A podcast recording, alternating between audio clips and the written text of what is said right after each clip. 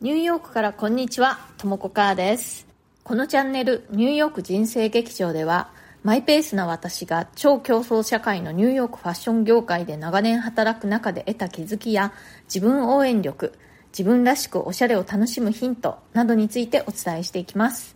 ニューヨークの自由でポジティブな空気感とともに、ちょっと元気が出る放送をお届けします。それからプレミアム放送も配信中です。週に1、2回、通常放送よりももっと近い距離感で、私のニューヨーク生活の本音や仕事の裏話、通常放送ではちょっと話しづらいようなプライベートな事柄などについてお話ししています。ちなみに直近のプレミアム放送では、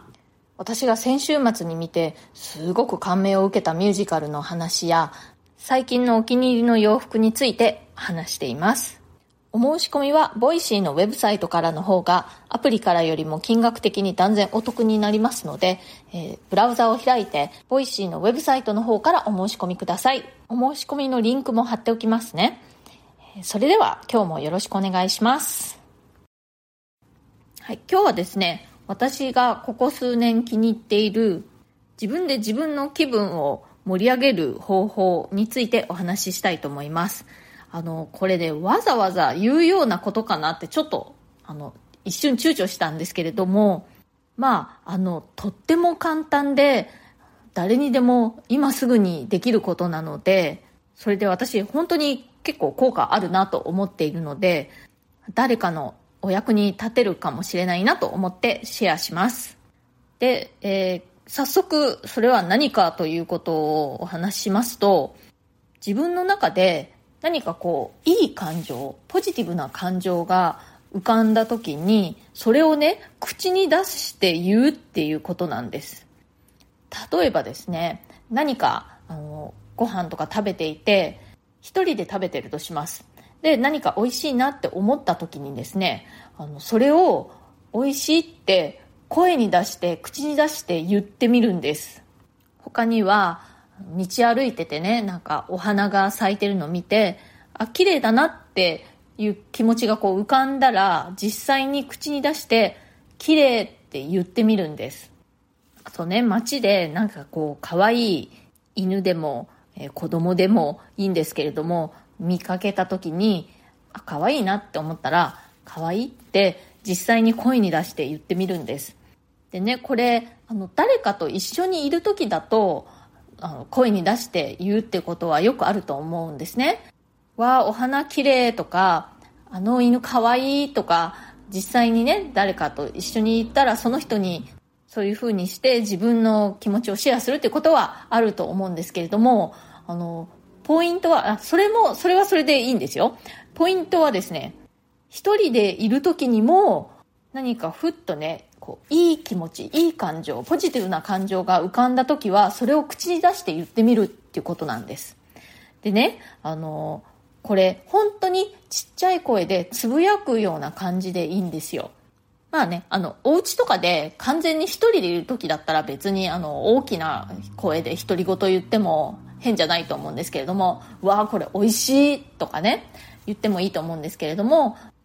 まあ、例えば外にいて、こう、夕日が綺麗だなって思った時に、別に誰に聞かせる感じでもなくて、本当にちっちゃい声でいいのでね、綺麗って言ってみるといいんですよ。でね、これ、本当に些細な行動、些細なアクションなんですけれど、なんかね、こう、その自分の感情、いい感情をね、ちょっとこう一瞬定着させるような効果があるなって感じているんですね。まあ、感情ってこう、ね、浮かんでは消えていくじゃないですか。でも言葉にすることで、ちょっとそれをこう長くつなぎ止めることができるっていうのかな。ちょっとこう写真を撮るような感覚に似てるなって思うんですよ。何かこう綺麗なものとか見た時に、こう写真に撮るとそのことを結構後まで覚えていたりするし、その綺麗だなと思ったことをこう自分なりに切り取るっていう感じで印象に残りやすいですよね。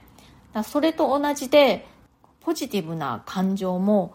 言葉にしてね、口に出すことでその感情にフォーカスを当ててこうそこをパシャッとこう写真撮るみたいに切り取ってキープしておくっていうのかな。ちょっとこうフォーカスを当てて、まあ、その気分を何も口にしないよりはもうちょっとだけ長く味わうことができるという気がします。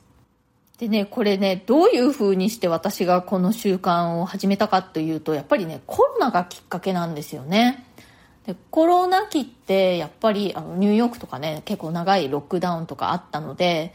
他人に全く会わないで過ごす時期っていうのが結構あったんですよね。特に私自分もコロナにかかっちゃって、夫ともね、離れてしばらく過ごして、まあ、猫図は一緒にいたんですけれども、生身の人間に会わない時期っていうのが結構長くあったんですね。で、それで、誰とも喋らずに過ごしていたら、だんだんね、独り言が多くなっていったんですよね。まあ私、大体あの、コロナとか全然関係なく、猫図にはよく語りかけてるんですけれども、それに加えて自分で自分に独り言言うようになっていったんですね。でね、何かそのポジティブな気持ちが浮かんだ時に、それを口に出すと、すごくその、その気分をさらにじっくり味わうことができて、そのいい気分がね、より強調されるっていう感じがしたんですね。それに気づいてからは、意識的にいい感情が浮かんだ時は、それを口に出して言うようにしています。朝ね、紅茶を自分で入れて、ああ、いい香りだなと思ったら、ああ、いい香りって実際に言ってみるんですね。か、シャワーを浴びて、で、あ、お湯が気持ちいいとかね、そういうことをいちいちこう、独り言言うんですよ。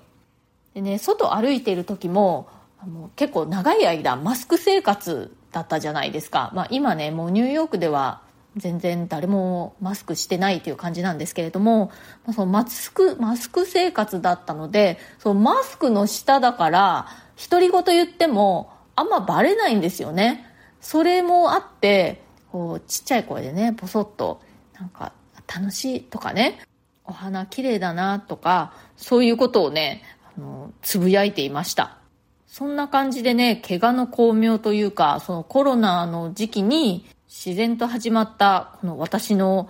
ポジティブ独り言習慣なんですけれども、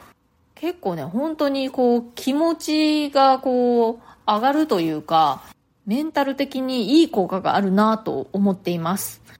でね、本当に今すぐに簡単にいつでもどこでも始められることなので、ちょっとね、試してみてください。なかなか本当にいいですよ、これ。はい。えー、コメントのお返しをしたいと思います。田中恵子さんとニューヨークから生放送の回にコメントいただいております。この放送回ね、結構反響がありましたね。やっぱりさすが、恵子さんのおかげという感じなんですけれど、本当に私も楽しかったです。で、もう今思い出してもね、夢のようです。えー、北山優さん、人見知りだとおっしゃる二人の打ち解けぶりに耳のつながりってやっぱりすごいと感じながら聞いていました。そしてそんなとも子さんが懐けるほどの良い仲間に囲まれていること、場所はどこでも気の合う仲間が見つかるって素敵です。ということで、北山優さんありがとうございます。そうなんですよね。お互いに私と恵子さん人見知りなんですよ。なんて言いながら、なんかね、スーッと馴染んじゃったんですよね。本当にでも耳のつながりってすごいですよね。声ってやっぱりこう近く感じるというのかな文章よりもよりこう近く感じることができるなという感じが私はしています。えー、それから、えー、田中恵子さんご本人からもコメントいただいております。え、ともこさん、ありがとうございました。お会いできて本当に本当に嬉しかったです。また絶対に会いましょう。コラボもぜひ大好きです。ということで、けいこさん、ありがとうございます。いや、私も本当嬉しかったです。私も大好きです。キャーいや、本当ボイシーすごい。こんなね、ご縁があって、うん、もう本当にね、あの、ボイシーやってよかったっていう感じです。それから、はーちゃんさん、ともこ母さん、大好きです。また聞かせてください。ということで、はーちゃんさん、ありがとうございます。わなんかもうとっても嬉しいですね。こんな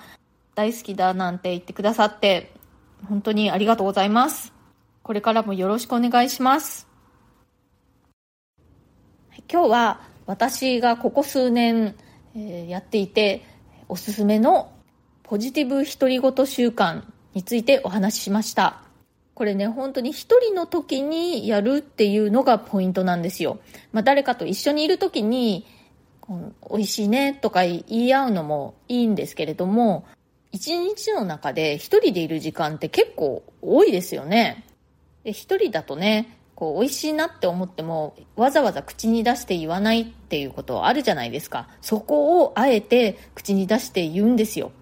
夜布団に入った時にね気持ちがいいなと思ったら気持ちいいって言うんですよわざわざ。